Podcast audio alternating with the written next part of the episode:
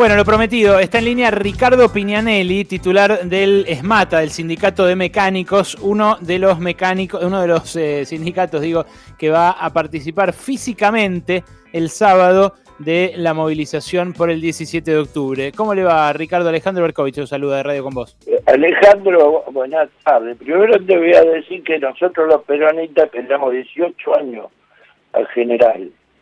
Eh, tuve que esperar bastante en la línea. Después te mando la factura del teléfono, Alejandro. Ah, recién, perdóneme. No, lo que pasa es que nosotros también lo, estuvimos esperando antes un montón y, nada, se nos descuajeringó todo el programa. nunca hacemos entrevistas a esta hora, pero queríamos escucharlo a, usted sin falta. Lo teníamos para las tres eh, El, el, sábado lo que se va a hacer una... una se, se va a salir con los coches, sí, los dirigentes, iremos a la Plaza de Mayo, pondremos el, homenaje al 17 de octubre y después nos desconcentramos. Lo, Bien. Lo lógico. Sí, sí, obvio. Eh, partimos de acá del sindicato nuestro porque es el más cercano a la plaza está. Sí, y es un acto de conmemoración del 17 de octubre. Porque no te Ricardo. que está a la una de la tarde, eh, nos enganchamos con la Relim para hacer el, el homenaje fiscal, ¿no? Ricardo, eh, ustedes eh, al principio iban a hacer solamente un acto virtual. Bueno, el acto que también eh, convoca la CGT oficialmente, que va a haber una aplicación, que uno se puede bajar, geolocalizarse, mostrar a dónde está y demás. ¿Qué los movió a también ir físicamente a, la plaza, que es lo que se supo esta semana? Y hacerle un homenaje en la Plaza de Mayo, que hace rato que no se le hacía. Es un ir con una caravana que eh, van a participar los dirigentes. Eh, y bueno, haremos bajará alguien a dejar una palma ahí y se rendirá homenaje haciendo un minuto de silencio y, y después, bueno, sabemos todo que tenemos que ir a engancharnos virtualmente en el homenaje que le va a hacer el, compañero Alberto en la CGT, eh, y ya con ahí con toda la militancia también. Acá es eh, vigente. Sí, sí, obvio, obvio. Por supuesto que, el homenaje es, por la efeméride, por el 17 de octubre, es una fecha súper súper sentida para el peronismo, pero lo que me pregunto es si eh, ahora, digamos, si en estos días que pasaron desde que se supo que había el acto virtual, algo los decidió a, ir físicamente. ¿Es, ¿Es en respuesta a la marcha del 12 de octubre, esta que dice haber ganado la calle por parte de la oposición, sobre todo la oposición macrista? No, te vas a dar cuenta, Alejandro, que es un hecho más de, de respeto, de dejar en la Plaza de Mayo la corona y Hoy mm. creo que, por más que tenemos que cuidar la salud, ¿sí? tenemos que cuidar el esfuerzo que hizo el Ministerio de, de Salud en, en todo lo que va de pandemia para poder tener no para la pandemia, porque el virus no, no, no se puede parar, pero sí que todos los argentinos tengan la, la posibilidad de tener eh, los servicios de salud para pasar la, para pasar el transit.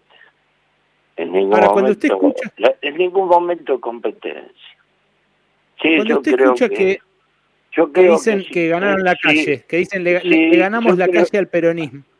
escúchame, yo creo que si ganar la calle, yo lo dije de hace rato, cuando pase la pandemia, mi sindicato va a parar un día y va a ganar la calle.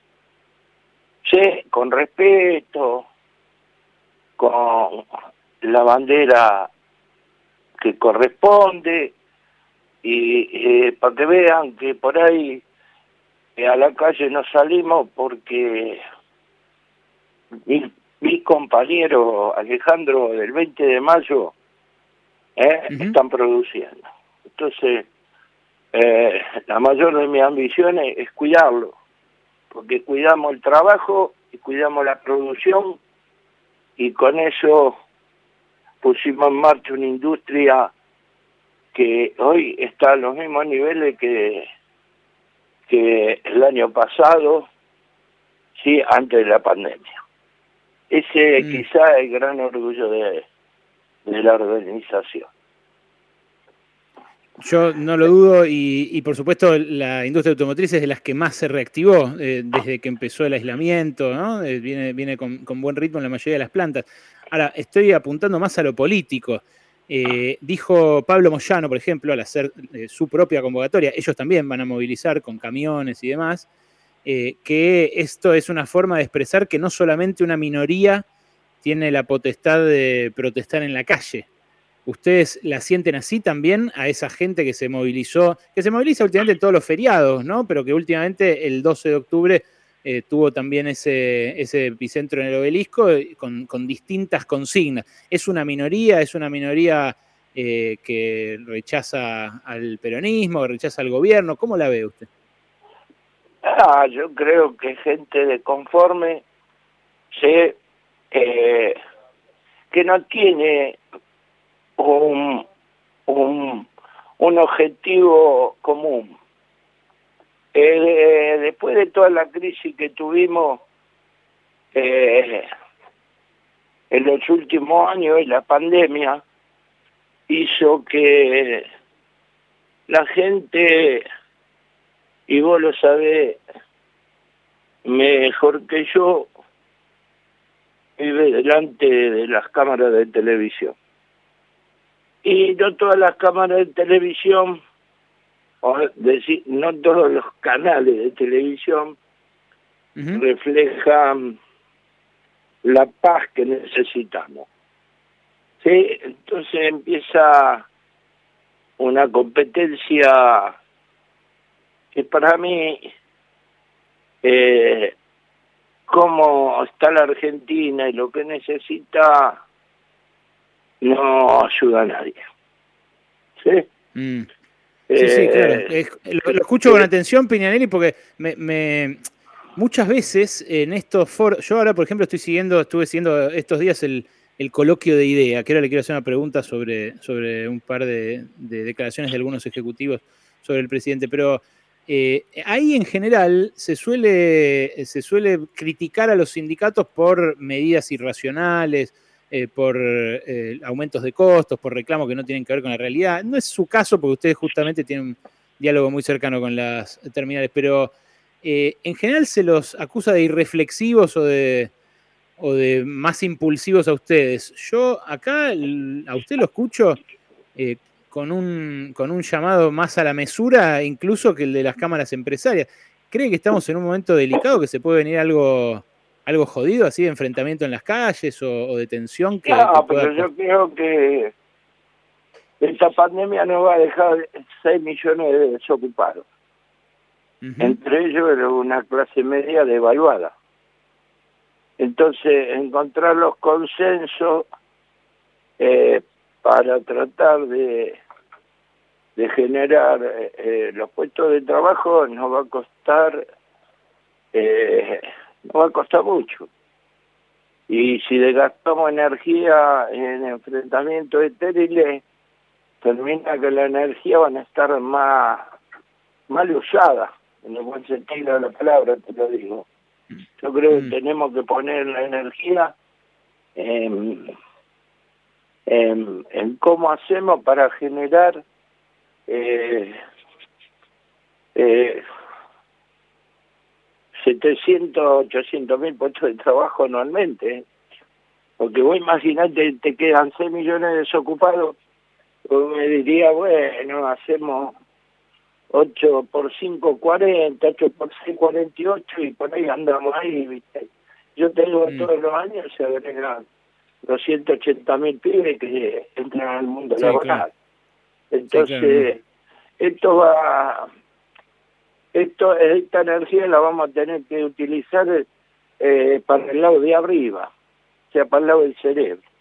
A ver cómo hacemos mm. entre todos los, los dirigentes, entre todos los políticos, entre todos los empresarios, porque yo no conozco ningún país que disfrute, por más que alguien tenga mucho, lo disfrute en un país con 6 millones de desocupados, no va a poder disfrutarla tampoco. Eh, creo que llegó la hora de ponernos eh, a laburar. Sé que es difícil en pandemia organizar esto, pero tenemos que hacer lo posible de ir, ir preparando esto para cuando la pandemia afloje, este, empecemos a tener la solución eh, del trabajo como el ordenador que necesitamos en la vida, ¿no? Porque si no nos va a ganar eh, la si no gana la decía nos va a ganar la violencia, nos va a mm. ganar la delincuencia, nos va a ganar la drogadicción, nos va a ganar, nos va a ganar algo que no nos va a dejar salir. Entonces yo creo, que, creo que es un deber de nosotros los dirigentes, como también creo que es un deber del periodismo, ¿eh? de entrar en, en un camino donde eh, busquemos soluciones en conjunto. Sé que es difícil porque eh, por ahí es muy difícil admitir la derrota, pero yo creo que eh, los objetivos nuestros están por arriba de la desidia. Creo que... ¿Es eso? Porque no, el gobierno anterior tuvo dos años de tranquilidad para poder pensar cómo salía. No, no puede negar que tuvo dos años de tranquilidad. Eh, bueno, después no encontró las soluciones y, y solamente se perjudicó el trabajo y eso desencadenó en que el peronismo llegara de vuelta al poder. ¿Sí? ¿Y es eso lo que se, es eso lo que se expresa? Este, démosle la misma posibilidad al peronismo de tener dos años de, de tranquilidad, eh, como para que pueda ordenar semejante crisis con nos quedó ¿sí? de los últimos cuatro años, porque muchos hablan de los puestos de trabajo que se perdieron ahora.